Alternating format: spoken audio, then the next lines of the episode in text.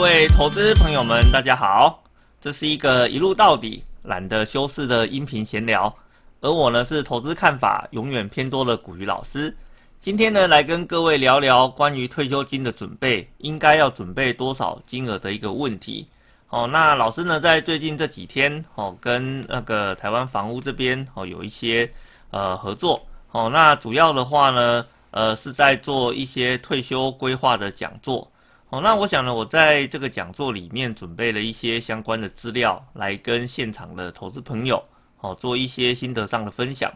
呃，那事实上呢，我觉得呢，我应该是有资格来讨论这样子的一个问题。好，事实上，在很多投资朋友的眼中，哦，那老师呢，应该算是一个已经退休的呃一个人士哈。那老师呢，早期在科学园区里面工作，哦，大概在园区里面呢做了至少十五年以上的一个时间，哦，后来呢，呃，累积了一笔足够的一个金额，就从职场上呃退休下来，然后。呃，转行呢来做一些自己呃喜欢的事情。好，那我想呢，这一个做自己喜欢的这件事情是一个非常关键的动作。哦，为什么？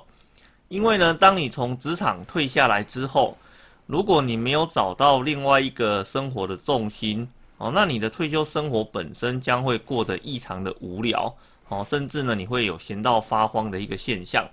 那呃，我在谈论这个问题的时候的话呢，并不是在恐吓你哦，而是这是一个真实发生的现象。哦，不止呢发生在呃我个人的身上哦，那事实上呢，在美国的一些统计资料里面，也有统计过类似的一个状况。哦，那我念一篇文章给各位参考一下哈。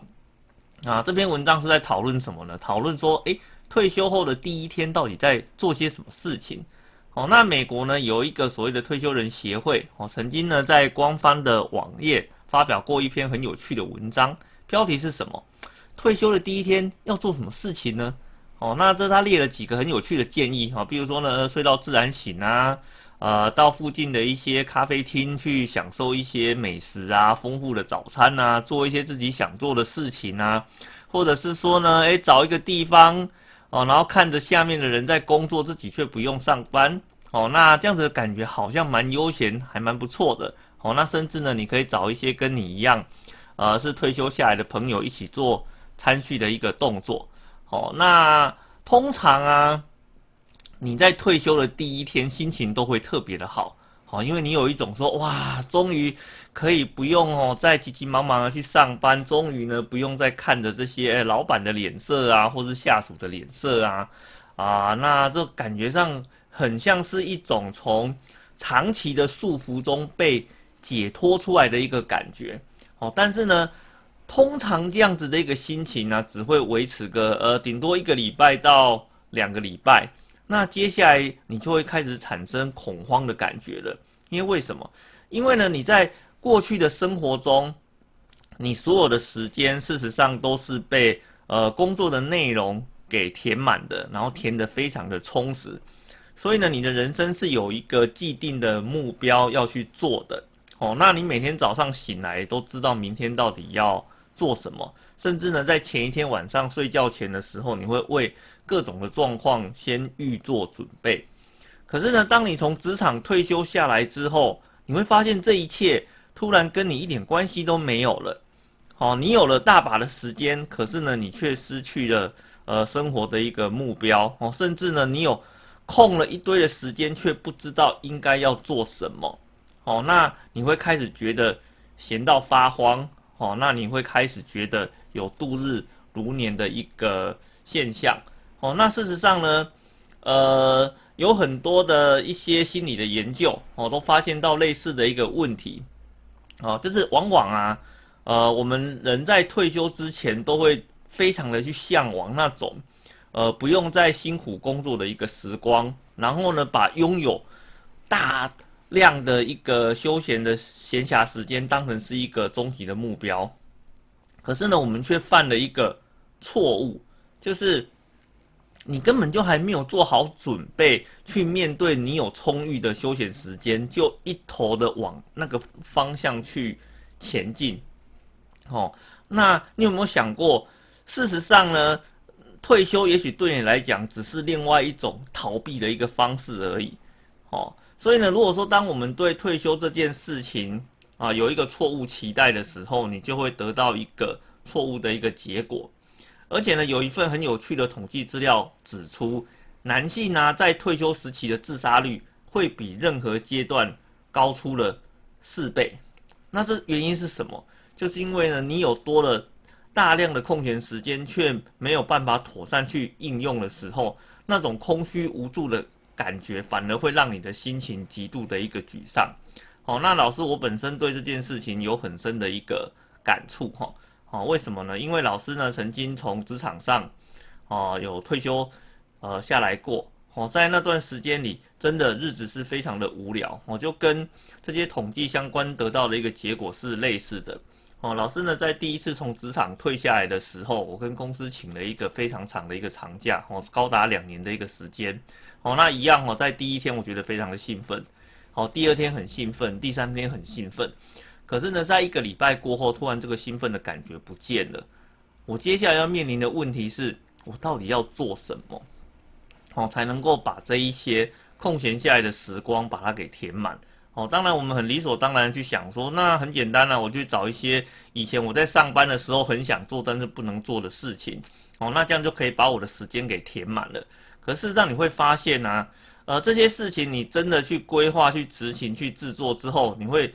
呃，它能够呃消耗的时间并没有你想象中这么多，甚至你很快就做完了哦。那老师，我实际上的一个经验的话是，当我退休下来之后，真的去做那一些我以前觉得很想做的事情，事实上我不到一个月的时间就把以前那些想法的念头几乎全部都很快的把它给做完了。所以呢，我后来又选择了诶重新再回到呃职场里面去，去寻找一份呃每天的生活有目标的一种感觉。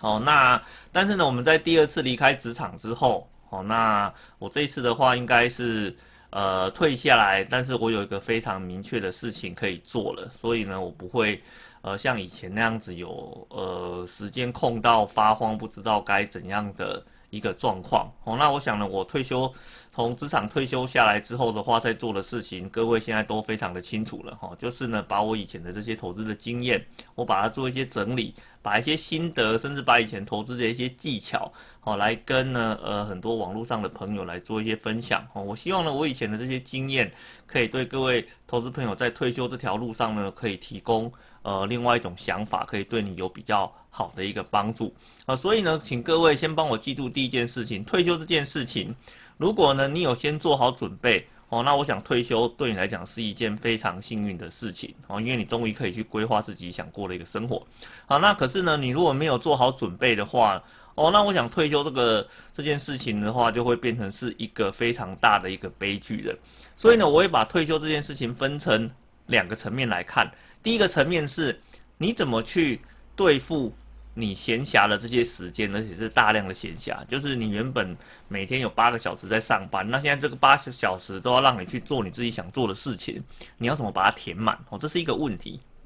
那第二个问题的话是，你有没有足够的金钱去支撑你想过的这个所谓的退休的生活？哦，这点也是非常的重要哈，因为你如果今天退下来了，可是你的口袋里是没有钱的，那你要怎么去？面对你日常这些所谓的柴米油盐酱醋茶的这些所有的支出呢？而且你要想哦，如果你退休下来的时候，结果你的小孩啊，可能还在念书啊，需要做一些大量金钱上的一个支出，那你还有没有办法去支付这些相关的费用？或者是说，你有没有提前先把这笔钱给准备好？哦，那这些都会影响到。你的退休生活到底是一个愉快的退休生活，还是一个不幸的退休生活？OK，好，所以呢，我想时间的部分怎么去填补它？哦，这个是个人呃自己要去做一些思考的，因为每个人对这块的想法比较不太一样。哦，可是呢，对于金钱的部分怎么去填满？哦，那这就是我们接下来要去讨论到的一个重点了。因为呢，金钱这件事情哦，通常每个人他所预期的金额是不太一样的。可能有人会说，哎，我要很高很高的一个金额，或者是说呢，有人呢，呃，我只需要一点点的一个金额。那事实上这是不一定的。但是呢，我想在这个部分的准备，你是千万千万不能够停下来的哦。因为呢，事实上台湾的。目前的一个政府的一个状况，哦，那不管是社会啦，哦，或者是在政府机构方面来讲的话呢，都已经开始在对退休的这个议题做大量的一个宣传，大量一些准备。那老师呢，在最近这几天看到了几则很有趣的一个新闻，我想来跟各位做一点点分享。首先呢，我看到了，比如说像克政府的部分，哦，他有提到一个呃一个议题哈，就是他希望现在所有的呃国人啊，他可以去抹去一个退休的观念，就是不要认为你到了六十五岁，哦就可以去退休了，哦，因为呢政府没有办法养你。二十年以上的一个时间，哦，那这句话是什么意思呢？我们一般人在呃针对退休这个议题的时候，通常我们会设定到了六十五岁，就是我应该要退休下来的一个年龄了。哦，因为在这个时间点的话呢，哎，虽然呃，也许呢你的脑袋还是非常的清楚，可是呢你的体力呀，哦，跟以前比起来，只能说大不如前呐。哦，能够做的一些工作范围。相对的也比较限缩一点，而且呢，你可能从年轻的时候二十几岁开始工作啊，到六十五岁退下来，可能工作都快四十年左右的时间，人生有将近一半的时间都付出给工作了，所以六十五岁退下来，感觉上是一个非常合情合理的一个选择。而且呢，在政府的规定里面，像那些劳保劳退金呢，也大概在六十三。呃，在你六十三岁甚至六十五岁的时候，就可以开始做提领的动作。所以呢，我在很多讲座的活动里面遇到很多的朋友，哦，那他们都会预想说，那我的退休的年龄应该是在六十五岁这个时间点开始做起算的动作。可是呢，呃，像北市的那个那个科科市长的部分的话，他却讲了一个，呃，可能大家不太想听的。呃，一段话就是说，国家不可能养你二十年哦。其实它背后所反映的一个问题就是，呃，国家财政里边其中有一大块就是在劳保劳退的这个部分。哦，那因为劳保劳退呢，一直都有所谓的破产的一个议题存在。哦，那如果呢，大家到了六十五岁哦，就开始退休，开始去提领这个账户里面应该支付的呃这些金额，哦，那有可能会加速劳保劳退。呃，它的一个负债的支出会扩大哦。那因为有入不敷出的一个现象嘛。因为其实台湾在呃这个少子化的一个阶段哦，能够去呃，你可以把那个劳保劳退想象成是一个水库哦。那这个水库里面一定是有进有出嘛，对不对？哦，那现在还在缴劳保费的这些人，他就是进的这个。呃，就是往里面加水的这个角色啊，那可是呢，超过六十五岁以上开始在领退休金的，就是从水库里面拿钱的那个角色。好，那你如果今天的进跟出是 balance 的，那当然问题就不大。可是呢，现在很显然的，进跟出的这个缺口哦，非常非常的巨大。好，所以呢，如果大家都时间到了就准时去退休哦，那我想这个劳保。的一个破产的这个问题的话呢，会持续困扰政府非常非常非常的多年。好，所以现在的话就呃这些政治人物就开始来呼吁啦，请各位就是说，哎，可能不要想说六十五岁到了你就要去退休啦。哦，那你有可能要工作到七十岁啊，或者七十五岁啊。那甚至说，呃，像新北市的侯友谊市长的话呢，他甚至出来讲说啊，六十五岁就要退休，没有道理啊。哦，你应该呢把退休的年龄呢再往后啊，甚至呢他举了一个所谓的，呃，什么美国总统候选人呢，七十岁了都还在拼选举啊，人生七十才开始啊什么的，然后你应该呢可以，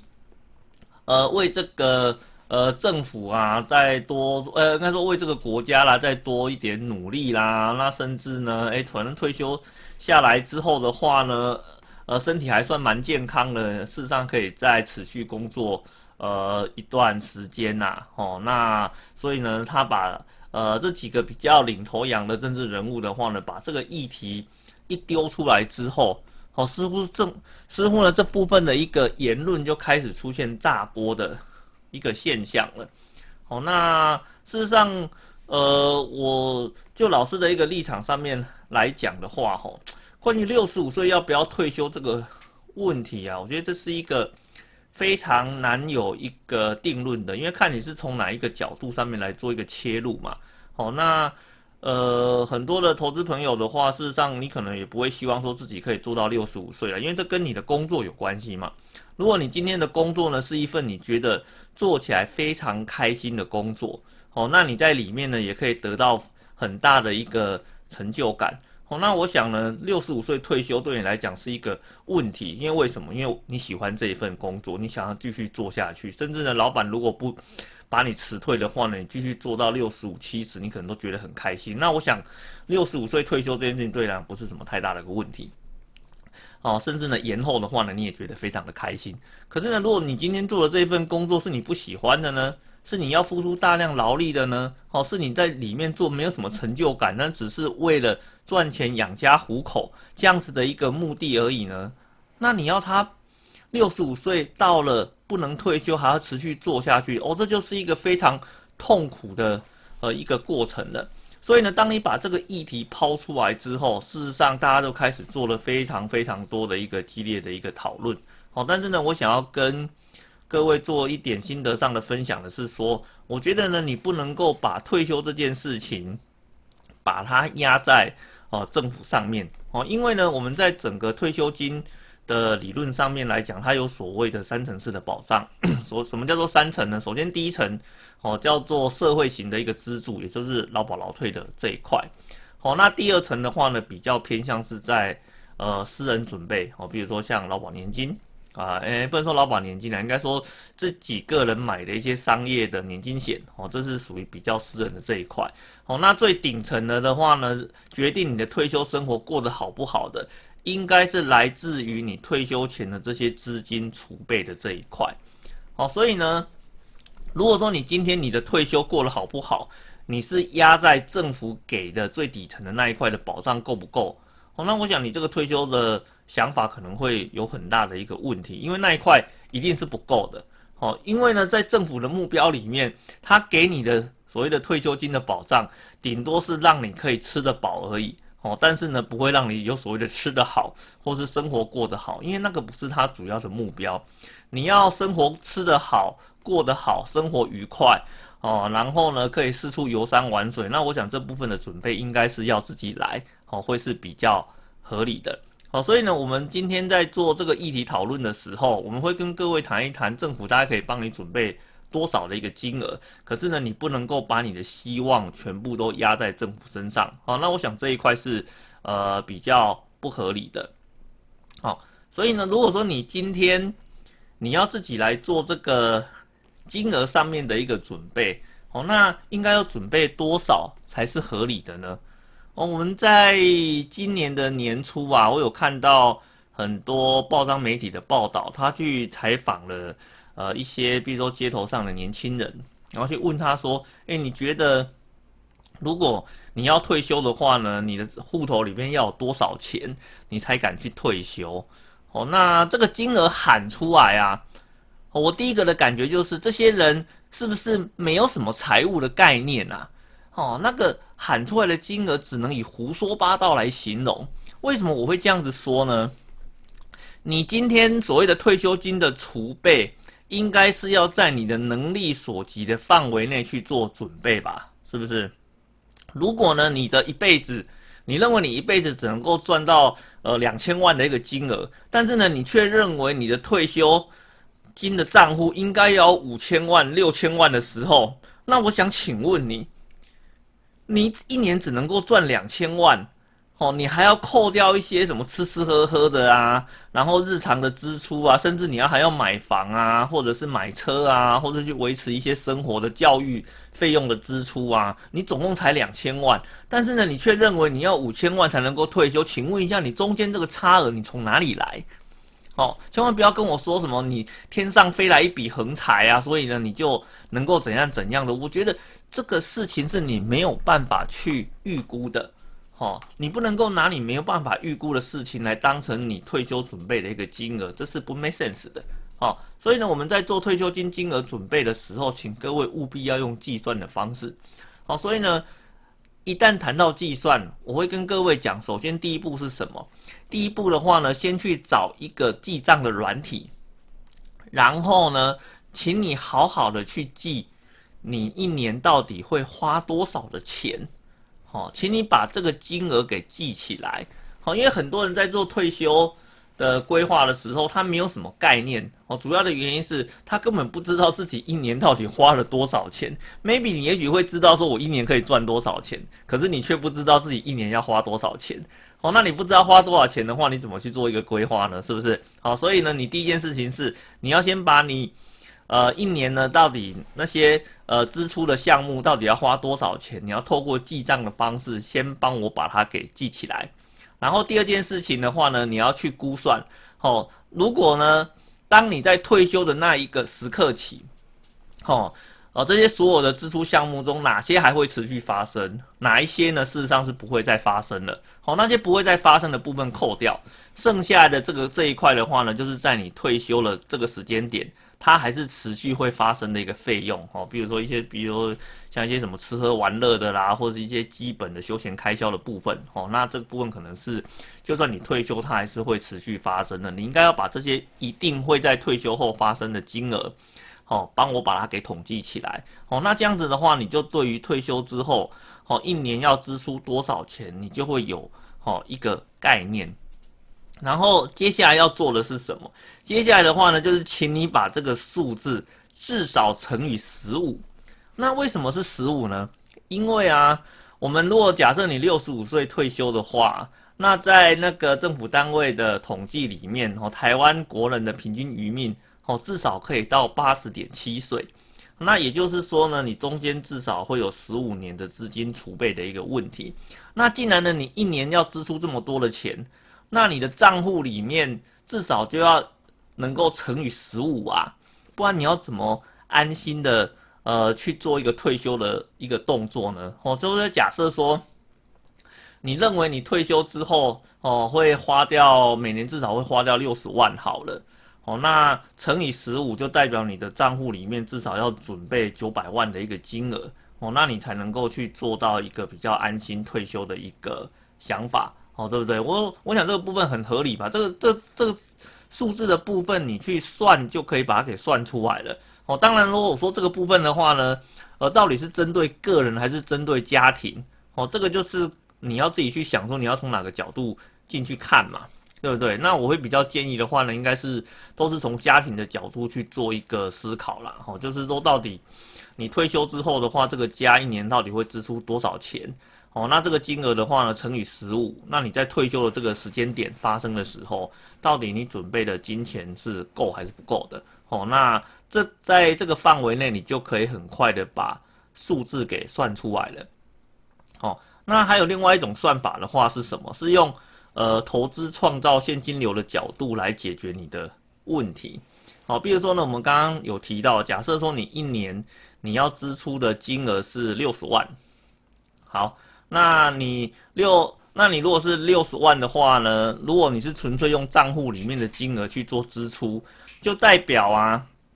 你在这十五年间，你这个账户的钱会越来越少。哦，那越来越少这件事情会对很多人造成恐慌哦，因为这是可以理解的哈。因为当你看到你的账户的金额每年每年一直在缩小，而且不会有变大的一个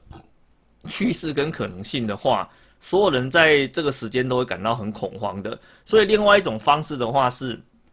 我透过投资，然后呢，让我的投资部位产生现金流来支付。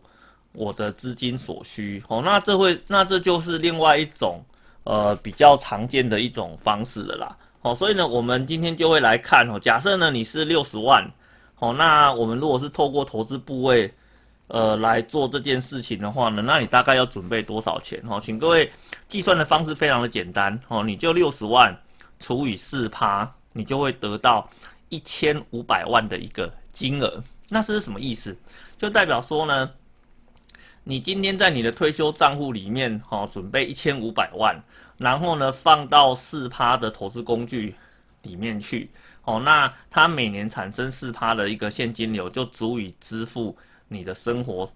所需。而且呢，因为你这是用投资部位呃，去所产生的，所以呢，你放在市场上的这个部位的本金哦，会随着市场上上下下的起伏，可能会增加，可能会减少，但是呢，你在中间这个过程里面，四趴的这个现金收益的部分是可以一直进来的哦。那这样子的话呢，呃，如果你的退休哦超过十五年，甚至超过二十年以上的时间，那透过这四趴现金流的一个方式哦，你就可以解决哦你在退休后资金来源的。呃，一个问题，那投资朋友可能会想说啊，老师，那我要去哪里找这些四趴的投资工具呢？事实上，这个在我在那个台湾房屋现场的那个退休工具讲座里面就有提到了哈。哦那在台湾市场里面有几个工具，它本身的现金值利率大概是接近四趴左右的一个水准的。哦，比如说呢，像是呃瑞驰这样子的一个投资工具，哦，那这可能是在二点八到呃三点五趴的一个水准。好，那如果是特别股的话呢，大概是三点五趴到四点五趴。哦，那还有一种的话呢是债券。哦，那债券的话，它可能是三趴到六趴。哦，看你选的那个债券的种类。哦，那这些不同的一个投资工具都可以创造出呃你的现金流的一个需求。可是呢，我在现场上会常遇到另外一个问题是，老师，那为什么我要把我的退休的资金放在像这种所谓的瑞资啊、特别股啊，或者债券的 ETF 上面？我 为什么不直接去买股票就好了呢？哦，因为在股票市场里面，有些个股它的殖利率甚至会高达七趴啊，那或者是说，呃，有一些高息的股票随随便便也都破四趴以上的水准。那我不是在追求最好的一个现金殖利率的表现之下，我应该把钱放到股票市场里面去会比较好吗？哦，那呃，这个观念哦是取决于说。你今天这笔钱到底是要拿来做什么用的？哦，因为各位要了解一件事情，当你离退休这件事情越近，甚至在已经发生的时候，你对风险的对抗能力哦，会随着你的年龄越来越低。哦，所以呢，你如果在年轻的时候，你说你要把你所有的资金都放在股票市场上面，我觉得这个是非常合理的。哦，因为年轻是追求所谓的资金的成长，哦，部位的一个成长，所以呢，就算有短期下跌，你也有机会可以透过时间。的一个增长跟酝酿哦，把这个部位哦，让它再慢慢的填回来。可是呢，你如果今天是退休呢，你退休的话，就代表有可能你今天部位里面的钱如果损失了，它会永远都回不来的哦。那甚至说呢，有时候股票市场重挫啊，它再弹回来会有一年啊那两年左右的一个时间。你如果今天你发现，你的退休金在一个月甚至两个月里面突然暴跌二十趴跟三十趴，而你已经没有工作了，你会不感到恐惧吗？哦，我对这件事情是很存疑的哦，因为很多人会说他不会觉得很恐惧的原因是什么？是因为他人根本就没有活在那个当下，他不知道当下的那个感觉到底是什么。有时候投资这件事情是很多时候。你都知道该怎么做是对的，可是呢，偏偏在那个时间点，你什么都不敢做。为什么？因为你非常的害怕，如果你做下去不如你的预期，哦，那你的损失是无可回复的。所以呢，比如说像说像今年的三月，我不是很多人都跟你讲说啊，你今年三月是最佳的时机啊，你如果今天把资金投下去之后，你现在至少赚了三十趴、四十趴、五十趴的，哎。这个不是事实的真相哦。为什么？因为很多人在那个时间点，甚至他是做停损的一个动作。为什么？因为呢，你发现你手上的投资部位，在一个很短的时间内，居然跌掉了三十趴。哎，各位，你有没有想过，你的退休金部位有可能是，呃，一千万或是一千五百万呢？好，那。假设说你今天是一千五百万的一个部位好了，你在短短的一个半月里面跌掉了四百五十万呢？你跟我说你不会怕，那是不可能的，吓都吓死了。你花了一辈子的时间存了一千五百万当退休金，结果你在短短两个月里面蒸发掉了三分之一，只剩下三分之二。很多人在那个时间点，他的选择就是马上停损，哦，他不愿意。在面对接下来的任何的一个状况了？因为为什么他害怕损失的？所以为什么很多人在事后都觉得说啊，看到股灾很开心？可是呢，事实上在那个当下的话呢，很多人都没有办法去把握这个机会。主要的原因是在当下的那个时间点，你的情绪是非常恐慌的。哦，而你没有办法去接受这样子的一个损失，所以呢，如果说你今天你的退休金规划你是压在股票市场上面，你就有可能会遭遇到说什么一个月的时间或者两个月的时间，吼，可能有十几趴甚至二十趴，甚至像今年三月这种三十趴的一个损失，这不是每个人都可以接受的。我们对于退休资金的规划，应该是比较倾向于保守的。哦，比较于呃倾向于纯粹在收息的这一块，而不是在增值的这一块。好，所以呢，像是这种所谓的瑞资啊、特别股啦，或者在债券的 ETF，哈，它在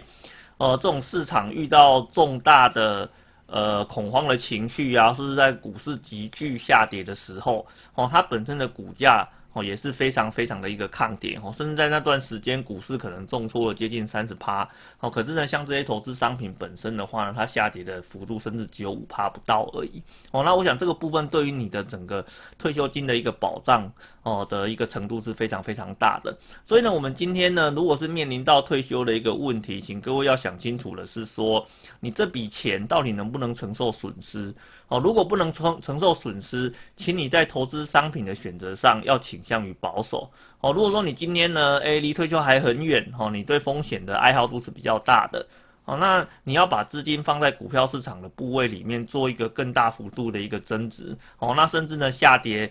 的过程中的话呢，你也因为有工作的关系，可以持续的做投入去做摊品，甚至是等它哦再重新涨回来哦。那我想，如果是这样子的一个条件，你要把资金都放在股票市场里面，这也是 OK 的啦。啊，如果是哦针对退休族的这一块哦，资金不能够承受损失的，那我想你在。风险的偏好度上面，你不能够只看到现金值率比较高，所以就把你的资金放在风险波动度大的一个呃投资商品上面。OK，好的，好，那以上的话呢，就是老师今天来跟各位聊一聊关于退休的一些相关的一些问题。哦，那我们跟各位提到了一些退休你可能会遭遇到的一些状况。哦，那以及呢近期一些政治人物对退休议题的一个看法，以还有最后的话呢，跟各位讨论。退休金的准备，你应该要怎么去计算，以及呢，你在心态上应该要怎么去做一个调整？OK，好的，那老师呢，今天跟各位闲聊的一个内容就到这边哈。你如果呃喜欢老师的这个音频的频道哦，那你可以呢帮老师做一个订阅哦。那只要你订阅完之后的话，那个老师的频道中有一些新的内容想跟各位聊聊的时候，各位都可以第一个时间收到哦。好的，那我们今天的 节目就到这边，谢谢各位，拜拜。